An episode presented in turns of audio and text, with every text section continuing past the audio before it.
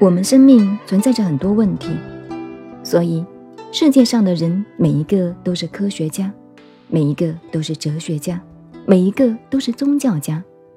每一个人对于自己的生命怎么来投生的？你当时找他做爸爸、做妈妈，你在哪里认识他们？下了主意要他做爸爸、做妈妈的，不知道来的。自己为什么会变成一个人？不知道。这个天地怎么来的？宇宙万物怎么来的？太阳哪一天来的？西方的宗教家解释，上帝照他的样子造了那个天地。我说，谁造了那个上帝的？总有个外婆吧？如果上帝是外婆生的，上帝的那个外外婆又是谁呀？一路追下去，追到底，追不出来的。所以，宗教家就是说，宗教家比我那个老朋友军事重地还重要。谢绝参观，你不准问，信者就得救。我是信你的，你总让我看一看好不好？里头有些什么东西呢？宗教是不让你看的，所以佛不是宗教。你们把佛教也当成这样玩的话。那是佛教的罪人呢。我还顺便给你介绍。对不起，我先磕头向你们诸位。清朝有个名士郑板桥讲了几句话，把三教的徒弟们都骂了。和尚，是家之罪人；道士，老子之罪人；秀才，孔子之罪人。这个话是郑板桥说的。我现在为什么引用他的话？所以，你们把佛法真正的奥义不拿出来，变成一个宗教的迷信的形式的话，那就变成佛释迦牟尼的罪人。释迦之罪人，字要写的正楷一点。真正的佛法是一个大科学，所以，我们这个宇宙怎么来的？人怎么下来？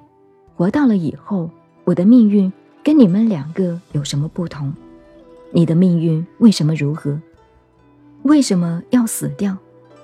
这个是生命的道理，这个就是生命的科学。那么，我们打坐修道同这个生命的关系，通通从这个问题而来。现在，我们把生命科学要正式上路拿出来。这个问题讲过了，基础打好。我才能够告诉大家怎么样打坐，怎么做功夫。现在不是我说的哦，生命科学佛说的。我还是老话，很多老朋友、同学都听我讲过几次。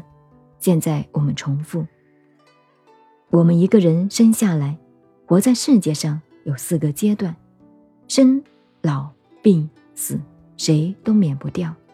释迦牟尼佛，我们本师。当年为什么要出家？就是为了这四个问题。人为什么要生？一个男的，一个女的在一起，为什么要生出一个人来呢？鸡为什么生出蛋来？蛋里头又变出鸡来呢？如果有一个人做主做老板的话，有一个主宰的话，你生了就好了吗？不要让人家死吗？生了为什么也要他死呢？都是很奇怪的事情。这是生命的奥秘。生了必定是老，必定有病，必定死亡。生老病死，释迦牟尼佛为了这个跑去出家，要跳出这个范围。他呢，八十一岁也走了。你说问题解决了？如果释迦牟尼佛，我们这位大老师在这里，我一定问他：你老人家为了这个，十九岁跑去出家，为了解决这个问题，你不是证得菩提大彻大悟了吗？为什么你八十一岁也走了呢？是不是一个问题啊？这是科学问题。讲宗教就不能不敢讲哦。释迦牟尼佛自己有答案给你。可是大家不知道啊，学佛半天都没有找出来，